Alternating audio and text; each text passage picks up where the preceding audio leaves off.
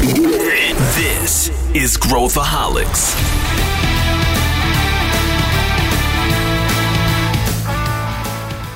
Olá pessoal, aqui é Pedro Van Gertner e esse é Growthaholics, o podcast da ACE que fala sobre inovação e empreendedorismo. E hoje é o primeiro episódio da série O Novo Normal. A gente está trazendo pessoas de primeiríssima linha para discutir o que, que vai acontecer o que, que você pode fazer e como que as empresas estão reagindo em termos de estratégia, negócios e muito mais em relação à pandemia.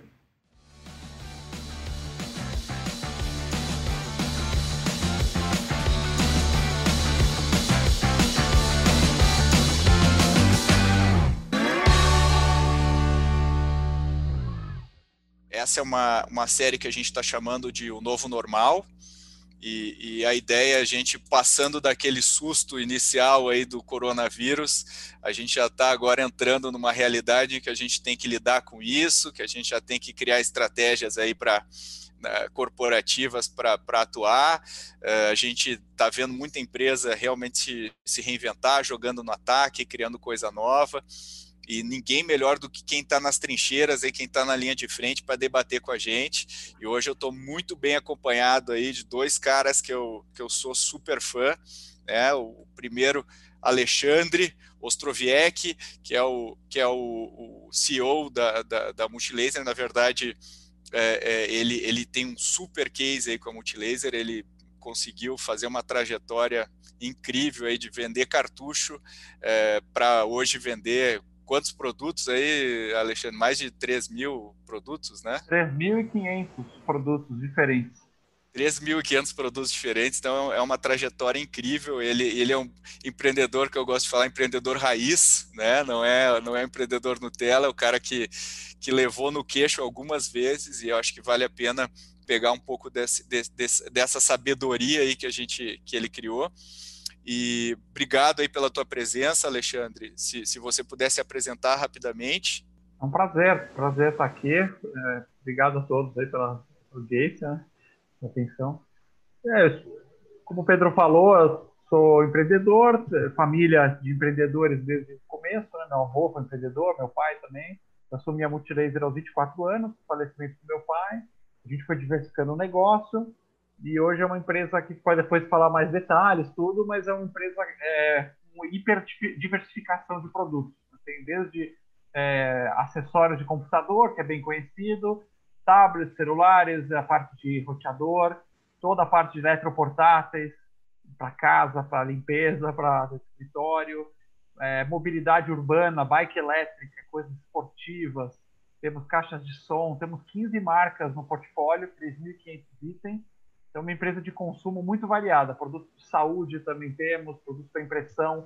Muita gente conhece a Multilaser por alguns nichos, mas nem imagina que tem outras 14 marcas aí, é, líderes também com bastante posição de mercado. Brinquedos, baby.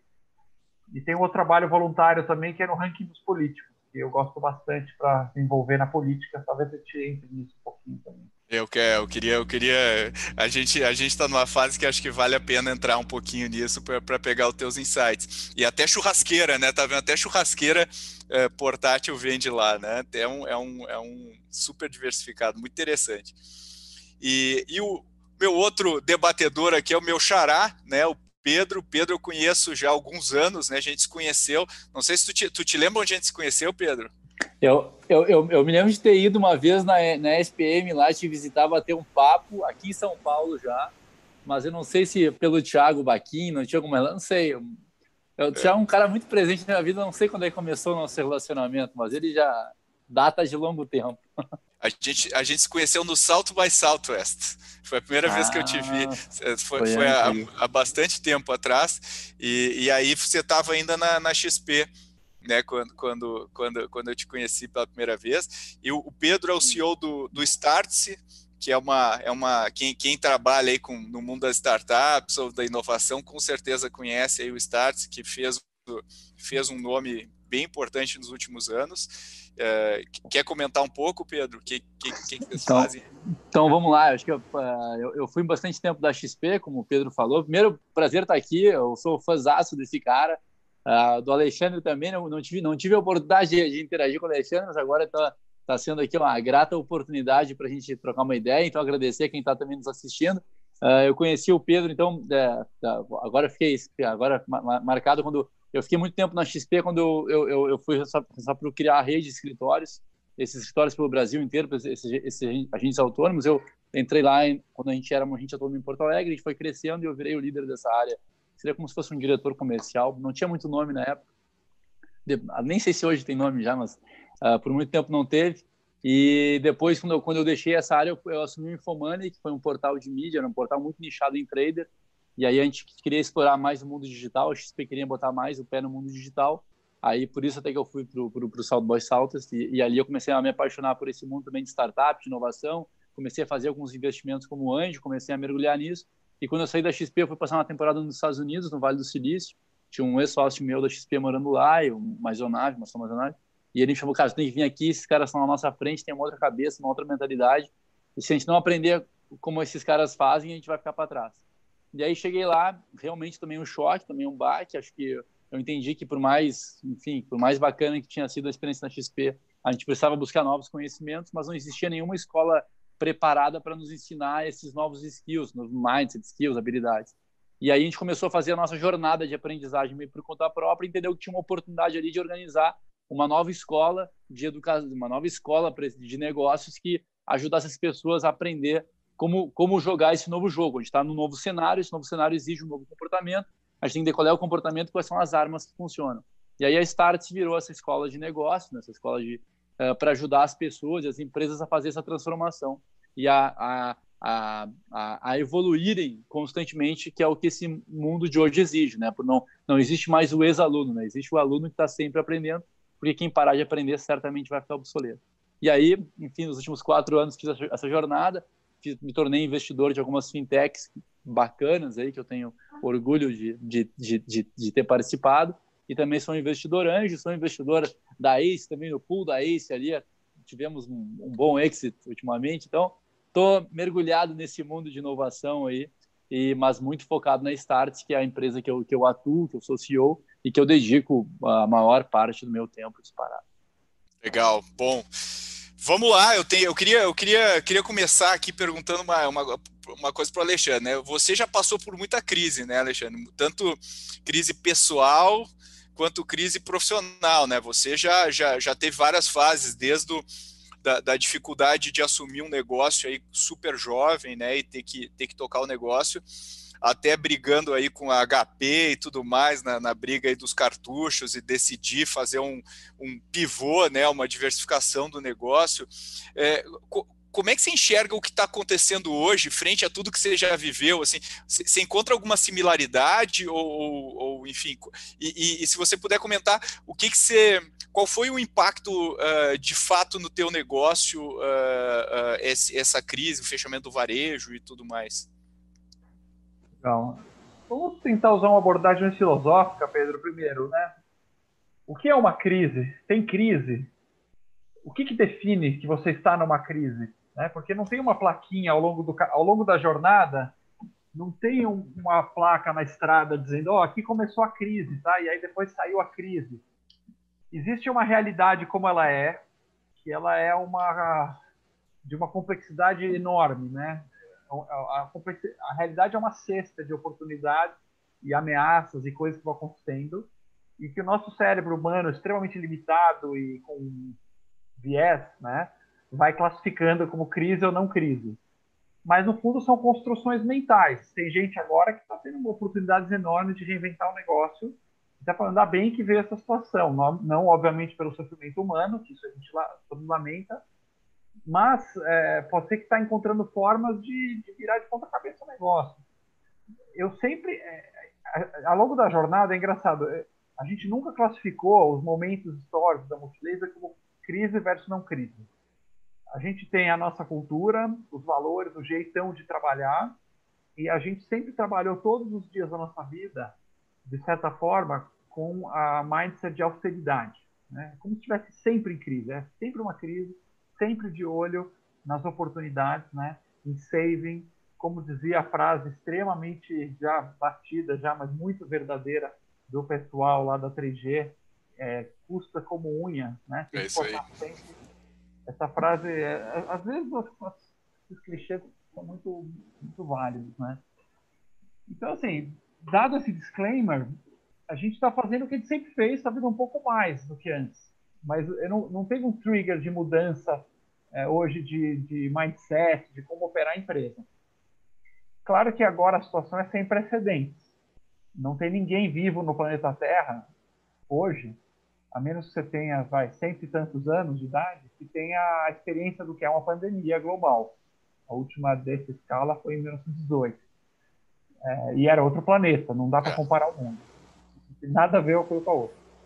Então não, ninguém sabe como reagir a isso, não dá para usar nenhum modelo de crise anterior. Geralmente a crise ela vem do ambiente econômico, né? ela vem dos ciclos econômicos naturais e, e, e aí ela vai para a vida das pessoas. Essa ela vem uma crise de saúde e aí ela é agravada por uma canetada pública. Né? O governo vai lá e fala, olha, tem que fazer, nós vamos fazer um shutdown da economia, maior ou menor escala, Quer dizer, que ninguém pegar uma pessoa, enfiar no freezer e falar assim, ó, fica aí dois meses congelado e depois eu descongelo você. Não tem precedente isso no, na economia mundial. E eu não estou sendo contra, não estou dizendo que não deveria fazer. Uhum.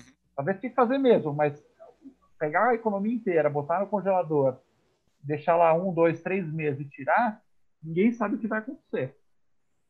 Então, quem estava preparado antes claro que tá, sai na frente agora para sobreviver a essa pandemia e essa crise. Muitas empresas não vão aguentar, vão, vão, vão sair pelo caminho, e os empreendedores têm que saber fazer uma leitura muito realista de quais são as perspectivas que eles têm para cada negócio. Né? Essa é a hora do negócio de, investir, crescer e mudar de, de, de foco, ou dar uma hibernada, dar uma reduzida, para depois voltar um pouco mais forte. Né? é uma, uma era de, de muita incerteza, mas algumas coisas que fez foi errando, algumas foi acertando. Eu estava eu tava vendo uma entrevista com a, o dono daquele restaurante, uh, acho que é Três Estrelas Michelin, que é o lá, acho que de Chicago, é o Alinea, Alinea, não sei se já ouviram falar, o cara tem vários restaurantes e tal, e, e, e aí quando o cara, eu tava, tava vendo a história, quando o cara viu a crise chegando lá em janeiro e tal, porra, porque uma coisa é o cara McDonald's, né, outra coisa é o cara lá que tem a experiência do restaurante e tal. É. Mas o que, que ele fez? Ele pegou, ele mudou todo o cardápio dele, fez tudo delivery, criou a experiência do delivery, né, emulando um pouco o, o, modelo que ele já estava já tava entregando, e aí ele, ele pegou o prato que era X, e aí o prato virou 30 dólares, né? Não é mais, o cara não gasta mais 100 dólares, virou 30 dólares, é, pegou vinho, é, fez um combo de vinho, né? Não usou o vinho da adega dele, porque é muito caro, foi lá e comprou vinho de outro distribuidor e o cara conseguiu equiparar o faturamento que ele tinha antes com o, com, a, com o novo modelo de. Pegou todo o restaurante dele e virou uma operação de, de fechar pedido, né? Então botou todas as mesas para fechar pedido e saiu entregando. E esse, esse, essa capacidade de reação é uma coisa bem de, de, de, de determinados tipos de empreendedores, né? O, o, o, o teu canal, né, Alexandre, que era um canal, uh, tu, tu distribuía de, por vários canais hoje, hoje ele sofreu um baque, né? Como é que você está vendo essa questão da distribuição? Quer dizer, o que, que você fez para reequilibrar ou para tentar, é, enfim, é difícil também no curto prazo, mas o que, como é que você está montando estratégias para isso? Então, a gente tem, é, digamos assim, o nosso portfólio é dividido em vários tipos de produto com diferentes graus de impacto pela crise. Eu tenho desde um produto que sofre muito, que você está aqui, o ramo automotivo, né? A gente tem aqui rádio para carro, multimídia para carro, um monte de coisa, e agora tem pouquíssima adesão. Muito pouca gente agora não está nem entrando nos carros, imagina comprar rádio tá trocando som do carro. Então esse mercado sofreu mais. Aí eu tenho o ramo, por exemplo, de notebooks e produtos para home office que a gente vende, que agora está bombando, está indo muito bem. Em termos de produto, o nosso mix é equilibrado, daqui dali acaba caindo um pouquinho a venda, mas é, segura bem. Quanto ao canal, o que, que acontece? Ah, obviamente o e-commerce explode de vender e a loja física está fechada, é, não tem nem faturamento. Mas, mesmo os clientes lojistas, é, nós temos hoje 15 mil clientes lojistas, é, loja física, né? Aquela lojinha de bairro que você tem aí, né, perto da sua casa e o outro e tal, são clientes nossos. Esses caras, eles estão com a loja fechada, por outro lado, o custo é relativamente baixo. O produto deles, que é produto de home office, tem adesão e eles estão abraçando rapidamente o mundo virtual. Venda por WhatsApp, vendendo por Instagram, vendendo por telefone. Cara, os caras estão vendendo de tudo quanto é jeito e muitos deles começando a gostar da brincadeira. É isso aí. Eu tive ontem, por exemplo, com uma conversa com quatro clientes meus que estavam falando assim, Alexandre, ele estava faturando, sei lá, 10x em shopping, com um custo altíssimo, custo de ocupação gigante. Agora, eu estou faturando 7x, não é 10x, mas é 7x. Só que meu custo cai muito. E eu estou repensando a coisa da loja física. Eles falando isso. Né? É, vamos entrar em marketplace, vamos entrar em, em, venda online. São caras que estão espalhados pelo Brasil, então eles têm estoque local. Né? Então eles estão eles pensando assim, pô, como é que eu vou competir com uma Magazine Luiza ou competir com né, uma Casa Bahia e tal? Só que eles são clientes que estão em regiões geográficas, muitas vezes, e esses grandes não têm estoque local. Então, eu estou lá em, em, Campina Grande, na Paraíba. O cara consegue entregar em 24 horas um produto que você não vai comprar no marketplace, nem dos grandes, nem nos próprios marketplaces e outros sellers, em 24 horas.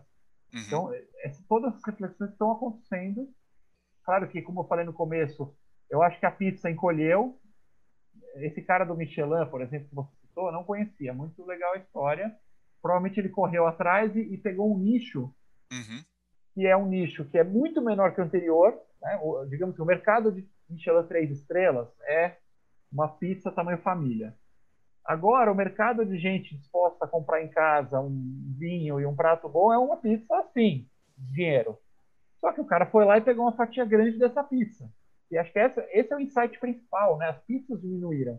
Então, cada um vai ter que pensar assim: eu vou conseguir pegar uma fatia dessa pizzazinha broto ou vou ficar de fora? É, é, por aí, eu acho, que é por aí. E, e, e aí pegando. Ô Pedro, deixa, deixa, deixa eu só fazer, fazer uma. Eu acho que só pegar esse gancho do Alexandre, que eu acho que é um gancho muito bacana. A gente, a gente tende, acho que você trouxe duas coisas assim, o que, que é a crise, né? E, e esse, esse, esse lance da, da, da, pizza. A gente tende a ficar muito. A colocar muito a culpa das nossas falhas em hum. terceiros, tá? Por exemplo, porra, estou vivendo uma crise, pô, o Brasil está em recessão, o mundo. Os... E aí, quando eu transfiro o meu problema para um problema de ter para uma situação terceira, eu não tenho que fazer, pô, o problema é da crise, o problema é do fulano, o problema do, do, do Beltrano. Eu acho que quem, tá, quem tem problemas uh, muito relevantes nesse momento são as empresas que são muito grandes, que é isso aí. Quando a pizza diminui, pega uma Gerdau, não tem, ah, porra, pega uma TAM, uma, uma Latam agora, uma Gol, o mercado encolhe, não tem muito o que o cara fazer, porque ele vai ter que encolher, ele encolhe junto com o mercado, não tem como ele ser, ele compensar. Para empresas como a, a, pô, a Start, a gente faturou 60 milhões, 58 milhões no ano passado. É uma empresa pequena no país do tamanho do Brasil. Né? Então, quem fatura 1, 2, 5, 10, 12, 15, 20, 30, 50, 100, tem um mercado enorme para explorar. E tem outras pizzas que estão aí espalhadas que a gente consegue pegar e eventualmente compensar. Então, quem fica refém de grandes, óbvio que fica mais difícil, óbvio que a correnteza vai contra, óbvio que, mas não é desculpa para não conseguir, porque se tem uhum. gente conseguindo agora, a gente também conseguiria. E aí eu acho que o cara que tem sucesso agora, e a gente está fazendo vários programas de retomada, não tem uns cursos de retomada, para estimar.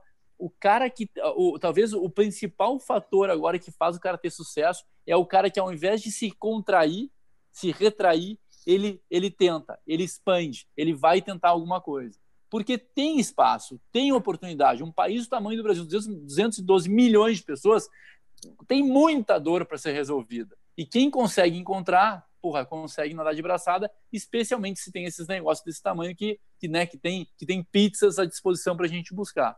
Então, eu acho que uh, essas perspectivas de que vamos encarar isso é, é, duro, é ruim, é difícil, mas, cara, é o que temos, cara. Então vamos em frente, porque se alguém está indo bem, eu também consigo. Eu acho que, enfim, queria trazer esse ponto. Pegando esse teu gancho aí, Pedro, é, é, comenta um pouquinho o Startse antes da, da, de, de, ter que paralisar aí tudo que é evento, é, viagem para o Vale, para a China. É, come, é, né, você comentou o faturamento aí de, do, do ano passado uh, teve uma ruptura e, e, o que, que vocês fizeram? Comenta um pouquinho a, a, o raciocínio aí de vocês. Legal. Eu, eu vou trazer até uma, contar uma história rápida. Eu, eu, vivi essa crise em 2008 na XP, né? Então a, a crise subprime nos pegou super na, na, na... Imagina o seguinte: quem gosta de velejar aqui, quando o cara tá velejando com o vento atrás, ele, ele abre o balão, abre as velas para pegar aquele movimento. E a XP estava pegando aquele movimento de mercado em alta de 2013 a 2007 2000 só subia, só subia, todo mundo queria investir em ações. Então gente estava preparado para capturar, tinha comprado uma corretora, tava... e aí de um dia para a noite o vento virou e veio uma rajada 180 graus, veio esculhambou com o barco, porque todo a gente tinha um produto que era ação, que quando subia não queria, na hora que cai 30% ninguém mais quer, não tem um pânico daquele negócio. E, e aí eu acho, trazendo até esse ponto do Alexandre, cara, quando, quando a gente está numa situação dessas e tu tem que vencer, porque e, aí até a gente poderia entrar depois no, em time, alinhamento de time, a importância de ter um time alinhado, quando tu tem que vencer aquilo porque tu não tem alternativa, porque não a alternativa é quebrar, morrer, tu destruir aquele teu sonho, aquele teu, aquela tua entrega dos últimos anos, tu dá um jeito de passar por aquele negócio. E a XP conseguiu uh, uh, uh, se movimentar. Eu não vou entrar no detalhe aqui do que a gente fez, para não, não vai ficar longo, mas graças àquela crise, uh, a gente teve que ser muito mais agressivo no mercado, a gente teve que fazer um trabalho de aproximação com os clientes enormes, o que fez a gente ganhar um share enorme, porque todo o mercado 2008 se retraiu, ninguém queria conversar com seus clientes. Veja, quando a XP botou a cara porque ela tinha que falar, todo mundo que estava desassistido veio para a XP. E aí, quando o mercado voltou em 2009, a gente virou a maior corretora do Brasil, a gente saiu de, da 84ª corretora do ranking 84 no, no último lá, era, não era o penúltimo, para maior corretora do Brasil dois anos depois. Muito pela crise, porque nos forçou. E ali a gente teve aquele trauma de ter só um produto, e a gente foi em 2010 para os Estados Unidos buscar estudar o mercado americano, entendeu que uma corretora era um lugar que distribuía produtos financeiros não só compra e venda de ações. E é ali que nasceu, do trauma de 2008, é que nasceu a plataforma Shopping Financeiro.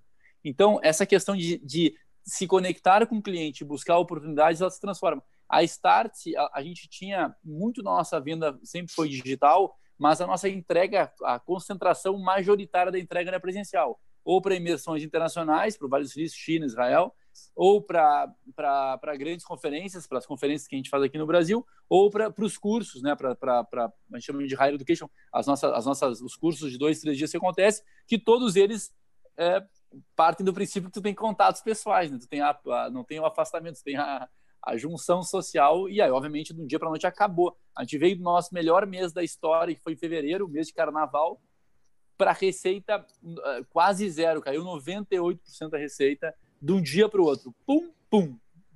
E aí a gente, a gente se reuniu lá e aí tu tem que, tu tem que pivotar a empresa em home office ainda para dar uma complexidade, para deixar um pouquinho mais desafiador aqui a, a situação.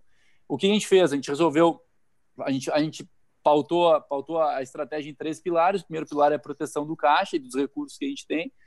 O segundo pilar foi se aproximar dos clientes, entender o que, que eles estavam precisando naquele momento. E o terceiro pilar foi ajustar toda a empresa para esse mundo digital, para as entregas digitais. E aí, pegando esse gancho do Alexandre de novo, a, o nosso e, e, e, a gente conseguiu, ficou 10, 12 dias parado de receita, assim, uh, fazendo conta de quando é que ia fechar a empresa, até quando que aguentava o caixa. Uh, a gente começou, depois do 12 dia, começou a recuperar a receita. E aí, trazendo esse ponto para o Alexandre, a, o nosso break-even, ele caiu 66%. Ele caiu dois terços, tá? E a gente vai fazer hoje mais uh, a mesma, o mesmo resultado que a gente fazia antes da crise, com 60% a menos de receita pelo mix do produto digital. Então nós estamos nessa fase. Não, uh, não, não acho, acho que pelo que a gente está vendo a gente não vai morrer mais. A gente temeu ali alguns dias. Acho que isso não vai acontecer. Diga, acho que tem uma convicção que não vai acontecer. Uh, e, e eu tenho certeza que a gente vai sair melhor dessa situação. Maior não depende só da gente, mas melhor está conosco. Então, cada um que está nos ouvindo aqui tem a obrigação, na minha opinião, de sair melhor dessa situação. Entender o que eu posso fazer melhor, o que eu posso fazer diferente, como é que eu posso me aproximar mais dos meus clientes, como é que eu posso oferecer mais valor para eles. E, de novo, acho que tem muita oportunidade na mesa para a gente poder aproveitar. É super interessante isso que tu falou. E aí, pegando o gancho do Alexandre aqui, é, Alexandre, me corrija se eu estiver errado, se mudou alguma coisa desde a última vez que eu, que eu li aí sobre, sobre a Multilaser, mas a, o teu cliente é predominantemente classe C e D, né? Não é o, né, é o cara que hoje está sendo aí é, bastante afetado pela crise. Eu, eu conversei com, o, com algumas empresas de cartão de crédito e o que elas me falaram é, foi muito parecido com o relato que tu me deu, quer dizer que o cara, o cara que é autônomo, o cara que é o pequeno comerciante, o cara está descobrindo novos canais, descobrindo novas formas de atuar e tal, e eles estão vendo uma, a movimentação financeira é, dando uma retomada. E aí, é, é, pegando, pegando o gancho que o Pedro falou da XP que você falou falou, o que eu estou vendo é as empresas mais diversificadas nesse momento, em termos de produtos e de canais, estão conseguindo surfar melhor do que aquelas empresas que estão meio mono, monocanal e monoproduto, né? Como é que você vê isso, esse mix de público com, com, com, com produto, uh, e como é que você administra portfólio nesse contexto? A decisão de portfólio é, é um, é um trade-off, né? Negócios, de modo geral, é trade-off. Você não tem uma resposta pronta, porque você está sempre escolhendo uma coisa, abrindo mão de outra. Quando você amplia o seu portfólio, você aumenta a complexidade, a chance de errar em alguma coisa, a gestão fica mais complexa, o foco fica menor, você faz um monte de coisa ao mesmo tempo. Por outro lado, você tem diluição de custo, né? Seu custo fixo é, vai atender a diluição para vários níveis, vários negócios diferentes. Então, uma coisa é eu ter contador, aluguel, escritório, luz, não sei o quê, todo esse negócio para vender um produto ou uma linha. Outra coisa é eu vender 30 linhas de produto diferentes. Tem um ganho. Outro ganho, obviamente, a diversificação é aumento de segurança, porque o mercado vai mudando com ou sem coronavírus, né? Antes ou depois, uhum. as pessoas começam a querer mais de uma coisa, menos da outra. Se você tem uma cesta de produtos, né? É, tira, novamente o ditado, né? Não colocar todos os ovos na mesma cesta. Você vai, ah, o produto automotivo agora está ruim, mas notebook está bom. Aí amanhã o notebook fica ruim, mas pelo menos o celular está bom. E o celular, depois tem a caixa de som e assim vai.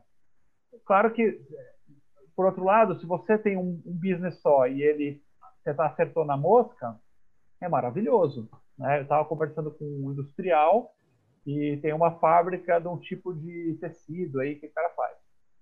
E é, veio o coronavírus, e aí o cara falou assim, cara, eu simplesmente fabrico a matéria-prima que faz a máscara três camadas. É isso que o cara fazia. E ele exportava para a China. Então, o, business dele era exportar para a China Uou. diferentes tipos de tecidos, sendo que um dos mais importantes era só a matéria-prima que faz a máscara três camadas, que aumentou 10 vezes de custo em dólar. Oferta e procura, não preciso nem falar para vocês, sabe? O preço em dólar da matéria-prima aumentou 10 vezes e o cara vende em dólar e o dólar foi de 3 para 6. Então, é, você não gostaria de estar. Você, está tão diversificado assim, você está nesse business? Tempestade né? perfeita. Tempestade perfeita. Então, o cara fala, você fala assim: como você está achando a crise? O cara vai te olhar como se fosse um ET. o que você está falando, cara? Você está louco? Eu nunca gastei esse dinheiro na minha vida. Enfim, é, Fora esses casos, ou muitos outros também, de, de concentração, a gente na Multilaser teve uma estratégia, até por uma questão de Brasil, né? Caos que esse país, as mudanças constantes de regulamentação, padrão de consumo, renda, economia sobe, cai, crise, volta, cresce. Então a gente sempre tentou se manter diversificado é, para ficar com o custo bem enxuto, diluído em várias linhas, e essa flexibilidade, né? As coisas estão pior, aí se investe em outras, põe o pé no acelerador aqui, no freio ali. Então, para nós, sempre foi muito bom. É. E o importante aí é práticas de gestão, que você consiga tratar cada negócio como se fosse uma business unit, né? A gente tem pessoas, equipes dedicadas em cada tipo de negócio. A galera que cuida de smartphone é diferente da galera que cuida de carrinho de bebê. Nós temos, por exemplo, carrinho de bebê na nossa linha. E, tu teve alguma ruptura da tua cadeia de suprimento? Tu, tu importa coisas? Como, como, é que foi a questão da, do supply? A gente importa da China 80% é, das peças que a gente precisa para fabricar e tal. Então é, é muito forte a, a, a, importação. Portanto, nós, ao contrário da maioria do Brasil, né, é, tivemos duas fases de Covid-19. A gente teve a fase China, e depois a gente teve a fase mundo. Então a gente pegou bem a, a, lá janeiro, né, meados de janeiro uhum. já estava com o Covid explodindo na província de Wuhan, as fábricas começaram a fechar todas, veio o feriado o Ano Novo Chinês, então a gente ficou um mês e meio sem nenhum embarque da China praticamente. É, janeiro e fevereiro praticamente inteiros, é, quase com, sem embarques da China, uma disrupção na cadeia de, de supply. Mas o mercado aqui aquecido e comprando, né? Dólar começou a subir, então a galera ficou. O mercado estava muito comprador até fevereiro. Né? Até por medo do dólar estar subindo, o custo ia subir, medo da falta de produtos da China. Estava né? todo mundo com o mindset de que vai faltar produto. Chegou dia 15 de março, a ficha caiu no Brasil. Essa semana do 15 de março foi a semana que a ficha caiu aqui. Aí o pessoal do Brasil falou: caramba, eu tô achando que o mundo não vai acabar só na China, o mundo vai acabar aqui também. E aí é, o mercado se retraiu, né? Fechou as lojas, quarentena, tudo. Aí a, a, o problema passou a ser de demanda. Uhum. E eu, Pedro, de, de, deixa eu te perguntar uma coisa aqui. A, é, a gente a gente está analisando os cenários aqui, né? E mesmo no cenário no, no bear uh, aí, né, do cenário de, de que a economia está ruim e tal, se a gente olhar o Brasil enquanto PIB, né, a participação de tecnologia, uh, inovação no nosso PIB, e a gente comparar com os Estados Unidos ou com a China, né, a China, Estados Unidos é 30%, uh, eh, China é por aí, Brasil é um e pouco por cento.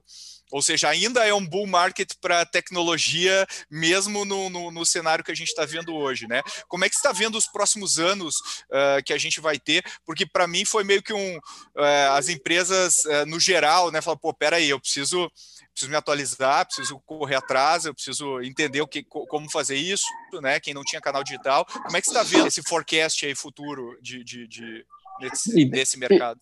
Então, eu, eu acho que essa talvez é, é, é é, é, essa ausência de investimento em inovação que aconteceu, ela é a, é a maior oportunidade para os pequenos entrarem e ou pequenos e médios entrarem e ocuparem uh, mercados importantes. O que, que o que, que eu estou vendo, né, Pedro?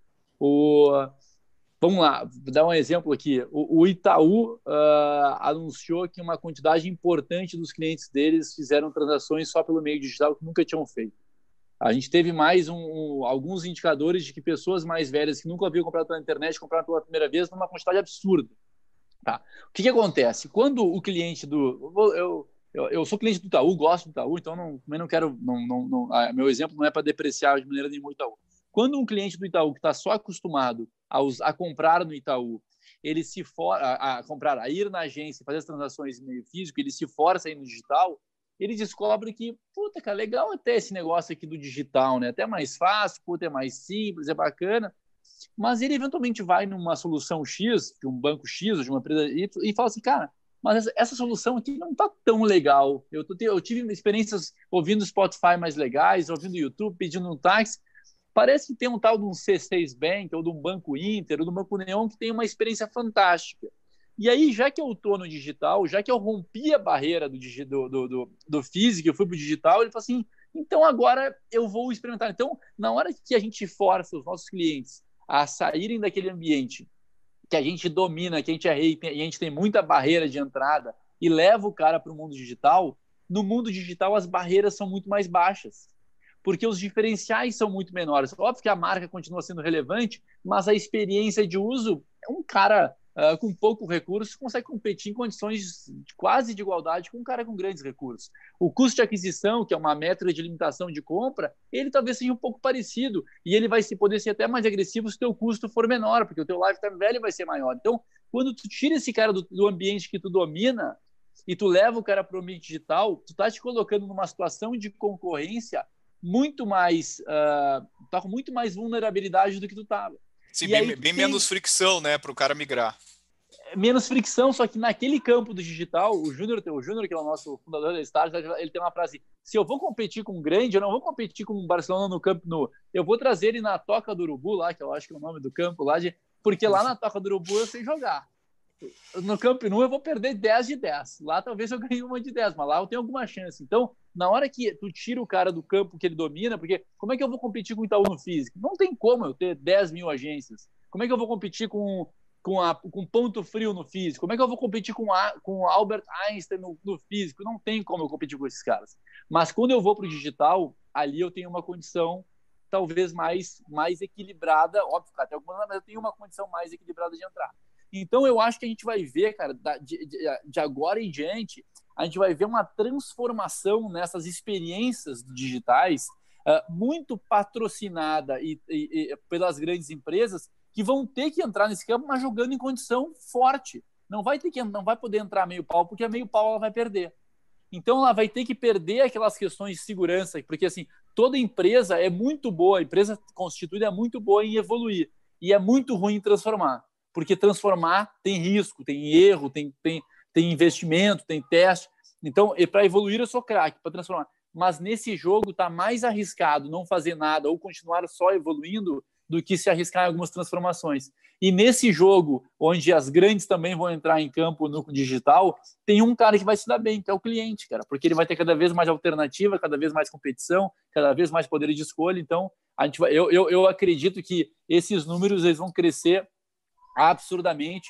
E aí, as empresas que quiserem antecipar esses movimentos ou ganhar tempo, elas vão ter que se aproximar mais de startup, vão ter que fazer, vão ter que comprar startup, vão ter que se, se aproximar de cara, fazer JVs, e isso vai jogar investimento nesse mercado que, por consequência, tende a ter mais, né? Onde tem dinheiro, tu tende a se desenvolver mais. Então, eu sou super otimista para com esse futuro. Eu acho que no final das contas a gente vai ter as, as questões graves da crise pela questão da saúde, mas no tempo, e especialmente se ela durar pouco, a gente vai conseguir sair melhor do que a gente entrou desse negócio.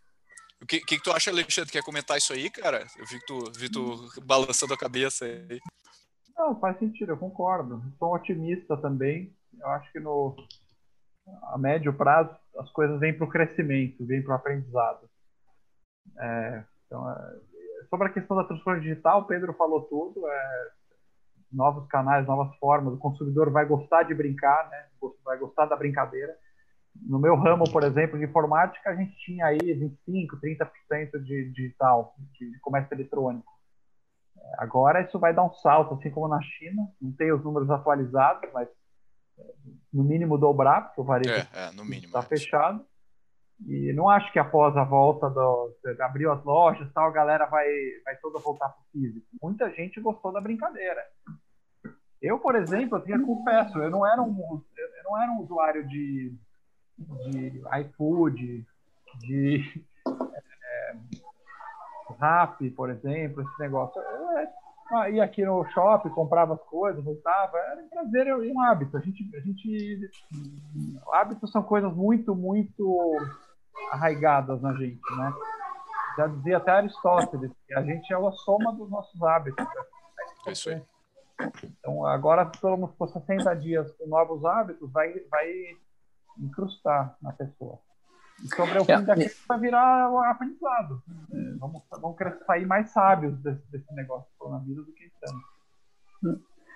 Mas, mas, é, é, tipo, tem muita coisa legal, né, Pedro, que surgiu. Tipo, por exemplo, eu estava falando com, com, com, o CEO da CCP, lá da Cirela Commercial Properties, que administram vários shopping centers. Eles disseram um pouco isso com o Alexandre, que assim, que é a questão do last mile. Então, os shoppings estão bem colocados, eles conseguem entregar equipamentos, para uh, itens para as pessoas em 30 minutos, talvez diferente do mais. Será que eu não tenho que olhar para esses ativos? Pra... E, e, e, não tem mais, talvez, o. Eu acho que na China a gente aprendeu que não tem mais o. o ah, eu sou presencial ou sou digital. Cara, eu sou E, né? Eu sou digital e presencial e eu te entrego da forma que tu quiser. Eu acho que quanto mais a gente puder olhar para o cliente e, e, e, entender a partir do que o cliente quer, como é que eu encanto o cara, mais oportunidade eu vou ter. E quanto mais agilidade a gente tiver, a gente puder ter no nossa na nossa gestão para ser para fazer esses experimentos rápidos, uh, tipo, mais futuro a gente vai ter. Então, eu, de novo, eu reforço minha visão positiva aqui sempre. Legal. Deixa eu, eu, eu, vou entrar agora num terreno mais, mais, mais polêmico. Agora, eu não sei se tu sabe, Pedro, mas o Alexandre ele, ele, ele criou uma iniciativa que chama Ranking dos Políticos. Como, como é hoje, né, o pessoal está todo mundo destilando as suas frustrações e qualquer coisa aí no, no ambiente político. A gente está vivendo uma, uma, uma um, assim, abre as mídias sociais, é virou quase quase jogo de futebol aí as brigas que a gente está vendo hoje. Além de tudo, de todas as maluquices aí que a gente está vivendo na política. Qual, qual, que é a tua avaliação? Primeiro, por que, que você criou, né? Eu, eu já vi entrevistas aí no passado suas, Alexandre, mas é, comenta por que, que você criou o, o, a, a, iniciativa e, e, qual que é a tua leitura do cenário atual aí? Como, como é que você está vendo? Bom, Pedro, é, o ranking dos políticos é uma entidade sem fins lucrativos que eu criei com meu sócio, Renato Feder, é, em 2013, e ela vem a partir de uma observação de que é, hoje o Brasil tem uma carga tributária gigantesca, né? Todo mundo sabe disso, extremamente alta, extremamente complexa, e ela alimenta um Estado que gera distorções gravíssimas é, em cima da, das criadoras de riqueza desse país. Seja esse criador de riqueza grandes empresas, pequenas, microempreendedores, assalariados, todo, toda a base de cidadãos comuns, na prática, ela é assaltada por um tipo de Estado, deve haver Estado, mas um Estado que tem é, distorções muito grandes. Né? Ele tudo toma e muito pouco devolve.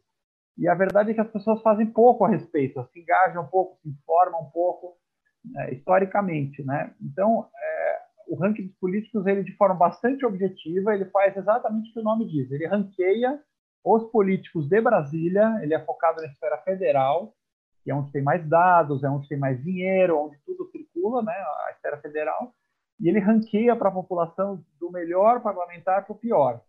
E com isso orienta, ajuda a orientar votos para que a gente comece a votar em pessoas pró-cidadão comum, né, pró-empreendedor, pró-criação de emprego, e contra grupinhos de privilégio e corrupção que a gente sabe tanto e lê por aí. Esse é o resumo do negócio. E hoje o. Brasil está amadurecendo, né? A gente tem uma camada de polaridade hoje, né? Direita, esquerda, petralha, coxinha, bolsominion, eh, petistas. Bom, tem, tem as, as, tribos aí de internet, está aprendendo a conviver um pouco. Ainda não amadureceu, ainda é, é muito no nível pessoal de xingamento, não muito no argumento, e sim ataques é, contra a pessoa, né? em pautas que são, às vezes, muito identitárias, né? que são pautas que nem são tão prioritárias para o Brasil, e você tem uma real disputa que fica nos bastidores, que é basicamente o cidadão comum de um lado, como eu falei, e os grupinhos do outro. É, essa é a verdadeira história do Brasil. Uma guerra entre grupinhos versus cidadãos comuns. E se o cidadão comum não se conscientizar, é, divulgar essas iniciativas, se unir, a gente vai estar sempre à mercê dos grupinhos. Né? Só para dar um exemplo concreto, para finalizar, ontem mesmo, o que aconteceu? Foi para o Congresso é, a, a, medida, a, a, lei que vai fazer o salvamento dos estados. Né? Então, o governo vai dar 130 bilhões de reais do nosso dinheiro, dinheiro dos pagadores de impostos, das empresas, dos assalariados, de todo mundo, 130 bilhões para salvar os estados falidos, dos estados que geriram mal o recurso. Até aí, ok, não tem muito o que fazer, tem, né, senão o Estado vai parar, vai parar. Só que o, o, o Ministério da Economia pediu é, uma contrapartida só para os estados, só uma coisa. Falou assim, estados, olha, eu não vou cortar salário, que eu acho que isso politicamente não dá, não vou mandar embora um monte de fundos, um monte de funcionário público que está sobrando aí, eu só quero segurar os salários por um ano e meio, só. Podemos congelar o salário? Pode ser esse o sacrifício de vocês, já que a sociedade está toda sofrendo? E a, a Câmara dos Deputados votou esmagadoramente contra isso, para que os aumentos continuem sendo dados.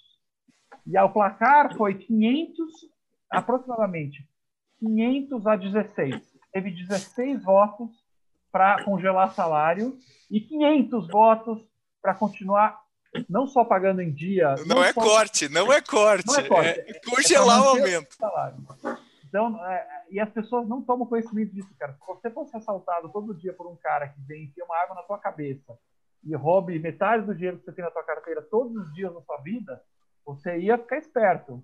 Só que o governo faz isso com a gente e muita gente está dormindo ainda. Então, os políticos é uma iniciativa para acordar. Estamos com quase 2 milhões e meio de seguidores já falta mais 100 milhões para chegar na maioria. Muito legal. É, se a gente for lá ver o ranking, tá ali o Partido Novo tá, tá ocupando ali com as primeiras posições, né? Os deputados com, com louvor, né?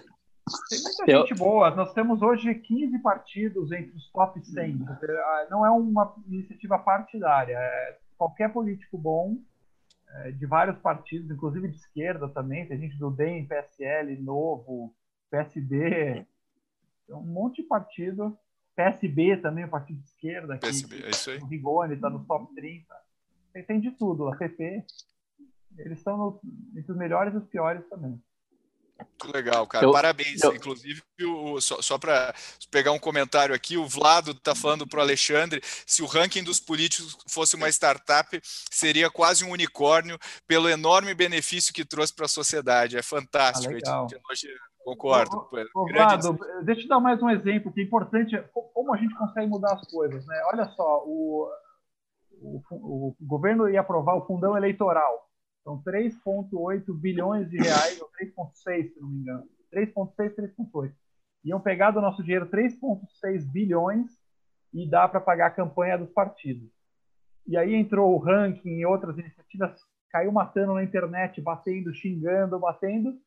Não conseguimos vetar, infelizmente, mas conseguimos reduzir para 2 bi. Ainda é um estupro, né? Você vai ter que pagar a campanha dos políticos, não só é, não só vai ter que pagar né, saúde, educação, segurança, mas você vai ter que pagar, que é, que é o certo, você vai ter que pagar a campanha dos políticos, mas salvou 1 bilhão e 600. Sabe o que é 1 bilhão e 600? Né? A quantidade de, de leite que você consegue fazer com isso. É isso aí, muito legal. Você tava, você ia falar, né, Pedro? Não, eu, eu, eu acho sensacional uh, essa iniciativa, acho parabéns, acho muito legal ver gente boa fazendo essas coisas, mas infelizmente acho que tem um desincentivo enorme para gente boa entrar na política. Eu, quando saí da XP, quase fui candidato a Partido Novo, já prefeito de Porto Alegre lá. Mas, cara, o nível de exposição que tu recebe, o ataque, o jogo sujo, uh, é, é, o, tu, tu, tu, se compromete e tem que ser com todos os teus bens e tu tem que fazer, operar uma máquina que para os caras se sacanearem é uma facilidade enorme. Então, é, a gente tem um problema grande. Eu acho que o maior problema hoje é que nessa polarização que a gente vive aí, a gente esquece de se defender, porque se eu, tenho, eu tenho até uns grupos que mais de liberais, nem eles se acertam, eles, eles começam a falar, já começam a brigar um com o outro, então não tem menor. Não, enquanto a gente não tiver, e, aí nós gaúchos, né, a gente tem essa mania de ser muito brigador, né, e a gente sabe muito. que o brigador, cara, e o, e o brigador não é o. Não, não é mais brigando que tu chega lá, cara, é no consenso, é no alinhamento, né? Também como é que tu consegue quebrar um modelo podre desse que a gente está vivendo sem brigar? Então, é, é, é muito.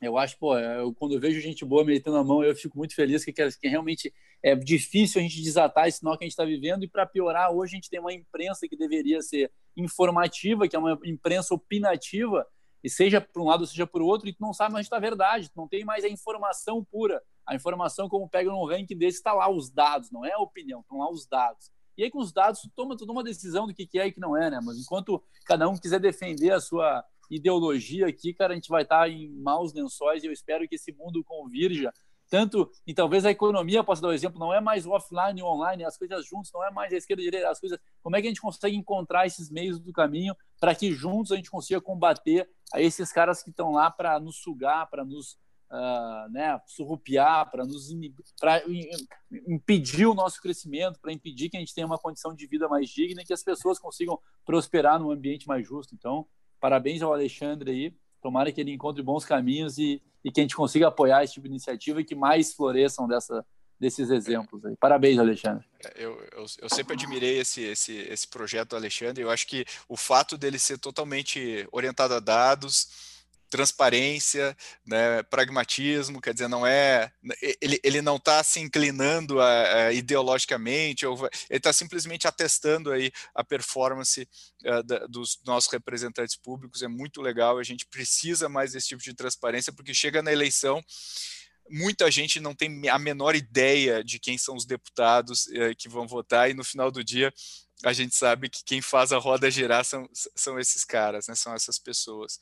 É, só pegando uma pergunta aqui, eu não sei se algum de vocês quer arriscar isso aqui, talvez a gente possa adaptar, mas o Ricardo Cantaclaro pergunta Uh, como otimizar o funil de vendas, ou uh, o que eu estou entendendo é como chegar e como trabalhar nesses novos canais para o produtor rural, né, que, que basicamente é distante fisicamente, são pequenos, alguns médios, muitos sem internet, semi-analfabetos digitais. Vocês querem arriscar a, opinar sobre esse tema? Não? Eu, só queria falar um ponto. Eu acho que tem uma transformação no mundo rural. Se tu pegar quem não pega os, os, os, os, a, os caras de campo hoje, todos têm WhatsApp todos têm WhatsApp e a maior parte das transações se dá nos grupos de WhatsApp dos caras. Então, a gente tem algumas crenças que me parecem que elas estão que elas estão erradas, que assim, ah, o pessoal mais velho nunca vai entrar na internet. O meu avô tem 92 anos e é um grande usuário de Facebook lá, ele posta, uhum. tem milhares de seguidores.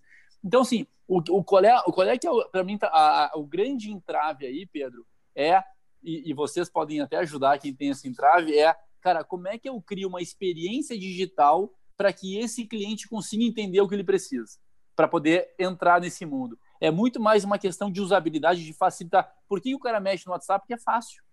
Então, na hora que for fácil ele transacionar pelo, pela, pela, na tecnologia, nas plataformas, ele também vai usar porque aquilo vai ser mais fácil do que o, do que o modelo alternativo dele. E o, e o, meio, e o meio rural, ele é muito sofisticado na porteira para dentro.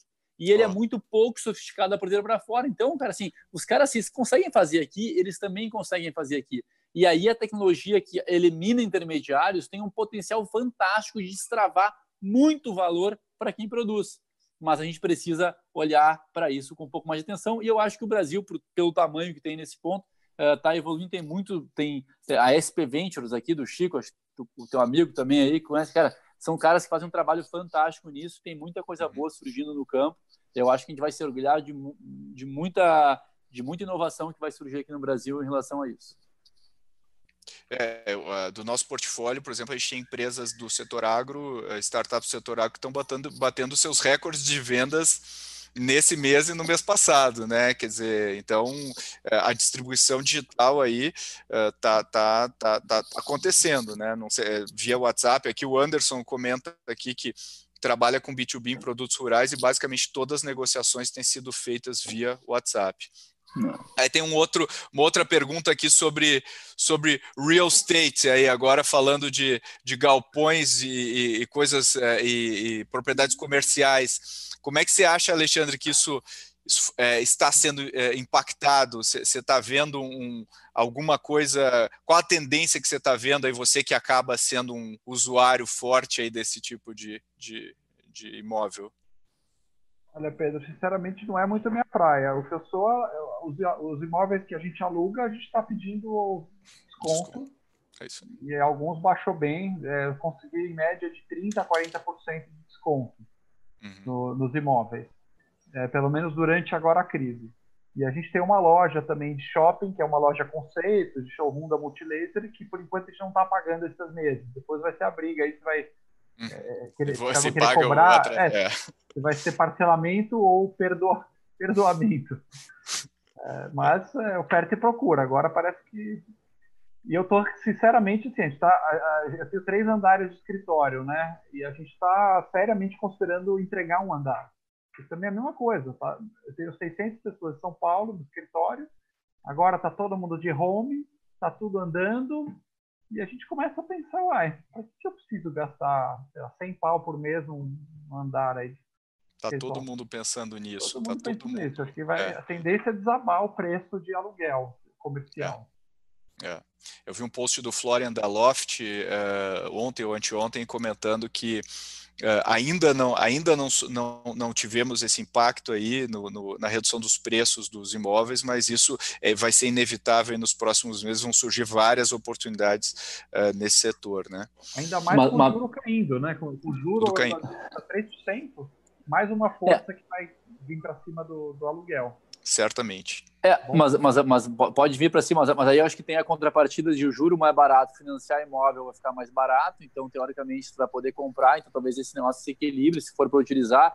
E eu, e eu queria fazer uma provocação da contrapartida, do, talvez o Mas aí, aí vai só. Aí se eu, se eu comprar, aí fica mais barato comprar, mais interessante comprar, o aluguel que alugar. possivelmente vai cair. É, mas, mas talvez a oferta também reduza como, como, como enfim, mas enfim, e só, só que em contrapartida eu queria trazer para vocês duas coisas, uh, parece que, a, que o residencial em contrapartida tem um potencial de, de, de, evoluir, porque o cara que comprou aquele apartamentinho de 19 metros quadrados agora e está dois meses lá dentro, ele quer se matar, entendeu? Ele vai tomar dívida aqui fora para comprar é casa no campo, com gramado. Teve um condomínio bacana de São Paulo agora que lançou 25 lotes, vendeu, puf, abriu, vendeu porque tem aquela. O Júnior o Júnior criou, não sei se ele criou, se já existe a, a, o consumo do.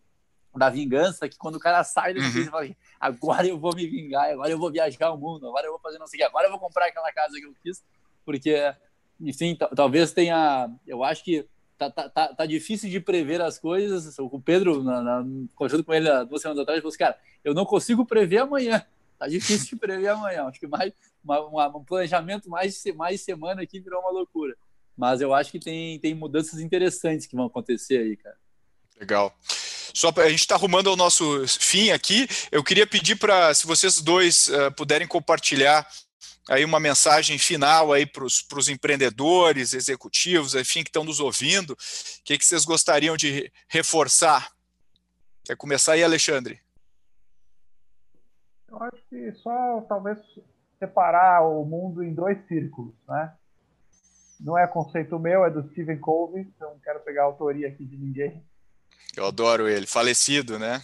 Falecido Stephen Covey, maravilhoso o livro Sete Hábitos das Pessoas Altamente Eficazes. Grande ela é um livro para se organizar melhor, leia os Sete Hábitos, está com muita preguiça, leia o hábito 3, primeiro o mais importante. Mas basicamente fala do hábito 1 dele, cara.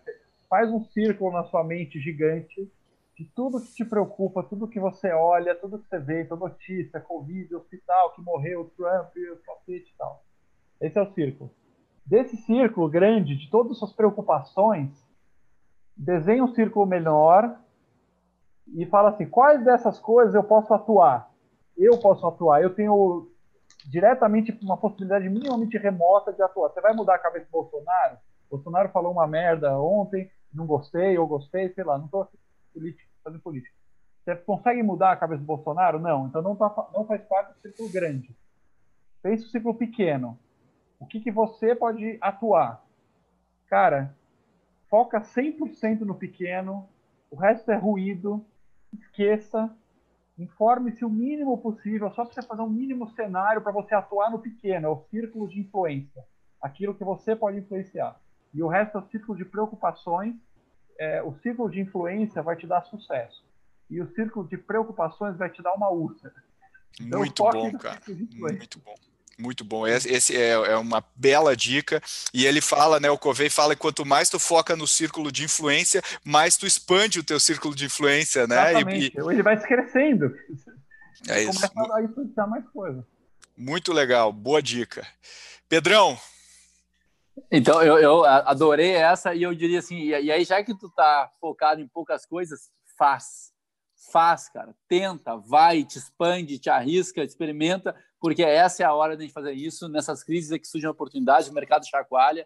Se conecta com o teu cliente ou com o teu cliente potencial, entende onde é que está a dor do cara e cria alguma coisa, mas cria rápido, com compromisso de evoluir com mais intensidade ainda. Mas faz. Qualquer coisa que começou, começou pequeno, feio, ruim, mas a, a, a, a tara, a preocupação de evoluir, evoluir, evoluir, tornou os negócios grandes. Eu acho que temos um exemplo aqui uh, com o Alexandre, cara, começa, vai e faz, que, cara, os caminhos vão aparecer, a, a, a quanto mais a gente fizer, mais, mais inteligente a gente vai ficar, e, cara, tem muita coisa boa para a gente fazer. Então, obrigado aí, foi muito legal, cara, prazer muito estar com legal. você sempre.